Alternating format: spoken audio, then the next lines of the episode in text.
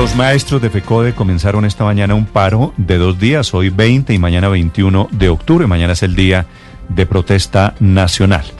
FECODE entra en paro argumentando que no hay condiciones para las clases presenciales que ya se han tomado, decisiones que están volviendo a miles de niños, millones de niños, a las aulas. Don Nelson Alarcón es el presidente de FECODE. Profesor Alarcón, buenos días.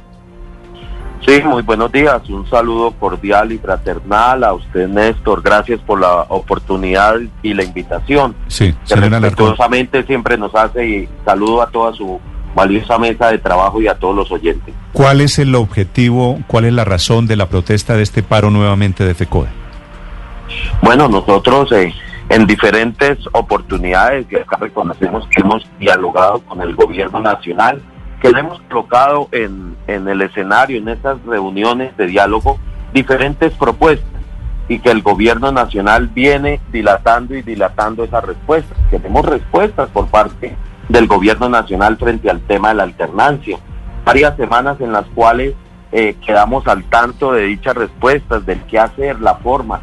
Eh, por ejemplo, en el tema de la alternancia le propusimos al gobierno nacional terminemos las actividades escolares desde casa como se vienen trabajando, donde hoy resaltamos el compromiso de los maestros y maestras cumpliendo a cabalidad.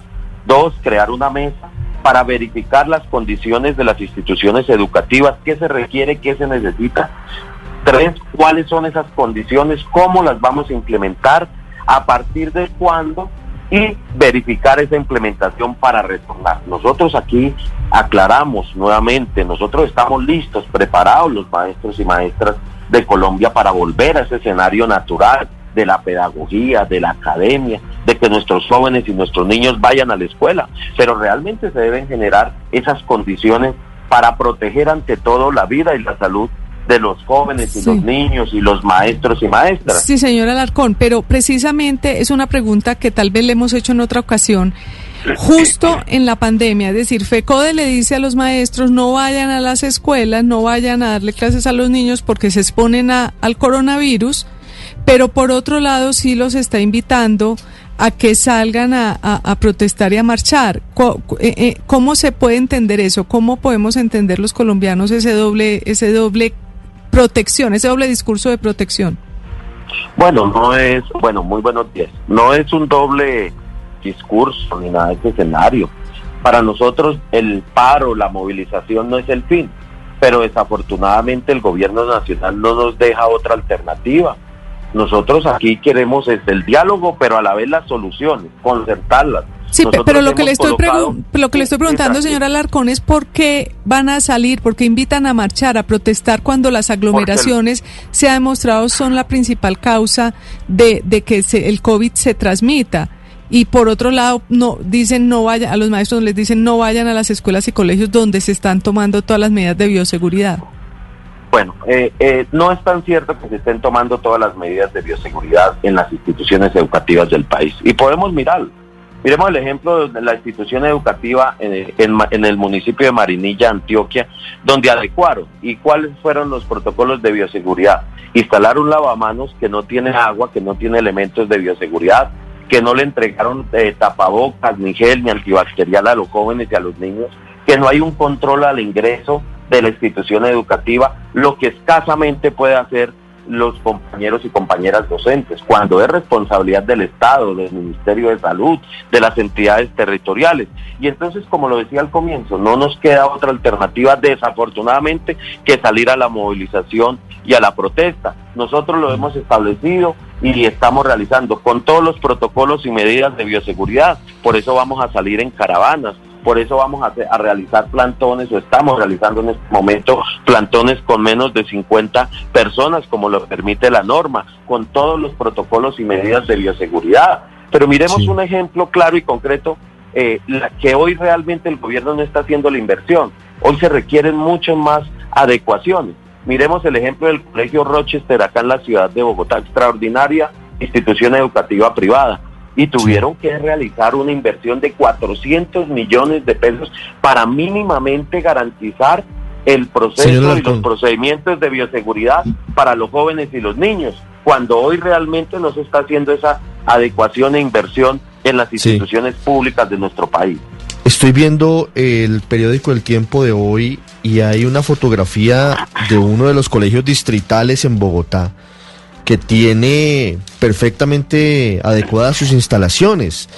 ¿Por qué no permitir que esos colegios que se certifique que ya están con todos los mm, puntos de distanciamiento, de lavado de manos y toda la demás adecuación de infraestructura regresen a clases presenciales, así sea a través del modelo de alternancia, señor Alarcón. ¿Por qué cerrar esa posibilidad si ya hay algunos colegios que han logrado esa infraestructura? Mire, estoy viendo el colegio Enrique Olaya Herrera, colegio distrital en Bogotá. Bueno, no es que nosotros estemos cerrados y eso hay que, eh, hay que aclararlo y precisarlo nosotros eso es lo que le hemos propuesto al gobierno. Venga, sentémonos, miremos, visitemos las instituciones educativas, revisemos esos protocolos, esas medidas. Aquí nosotros lo que estamos pidiendo realmente que se garantice, que se proteja la vida y la salud de los jóvenes y los niños y toda la comunidad educativa. Yo comparto totalmente en ese escenario lo que usted está planteando, pero hoy la intransigencia de, tanto el gobierno nacional como los del gobierno distrital y los gobiernos territoriales, pues es bien compleja. Eso es lo que estamos diciendo. Venga, revisemos, miremoslo. Eh, y si está la, la, infraestructura, pues tomemos las determinaciones en conjunto. Aquí hay que contar con la, con la opinión de los padres de familia, de los docentes. Y aquí también surgen unos grandes interrogantes que no ha podido ni el distrito, ni el gobierno nacional, ni las entidades territoriales responder. ¿Quién, valga la redundancia, quién responde penal, disciplinaria, administrativa y financieramente frente a alguna situación que se llegue a presentar? Que ojalá no sea el caso que ojalá no llegue a suceder o ocurrir alguna circunstancia. Y esos temas... Sí, pues nadie responde, como le hacen a uno firmar en los colegios privados unos papelitos donde usted dice que usted es responsable si alguno de sus hijos llega a contraer COVID con cualquiera de su familia por el lado del colegio. Digamos, eso no tiene mayor pero, señor Alarcón. Pero quisiera preguntarles, ¿a ustedes no les preocupa justamente? Paola, espere que el señor está diciendo algo. ¿qué? No, qué pena, discúlpame. Sí, señora. Tranquila, ya, ya te escuché. Es lo siguiente. Nosotros tenemos una dificultad también los maestros de Colombia no tenemos salud y seguridad en el trabajo, no tenemos ARL. Somos los únicos trabajadores en Colombia y en el mundo que no tenemos. ¿Quién va a responder por la salud, la salud y seguridad en el trabajo de los maestros? Y esa es la exigencia que le estamos haciendo al gobierno nacional cuando hoy tienen obligación. ustedes no tienen EPS. ustedes, ustedes no tienen EPS. EPS. Claro que tienen. Tenemos, tenemos EPS, pero es diferente a la ARL. Ah, pero la EPS los atienden en salud. Pero, pero, los, que, dan el servicio no, porque hoy tenemos, son los señores de, las clínicas.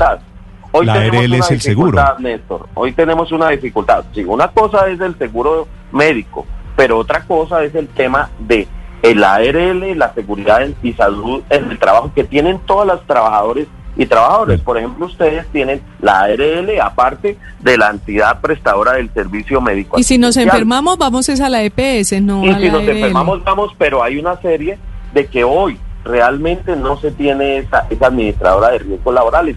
Y hoy nosotros inclusive le hemos dicho que por ley, por constitución, el gobierno nacional debe contratarla.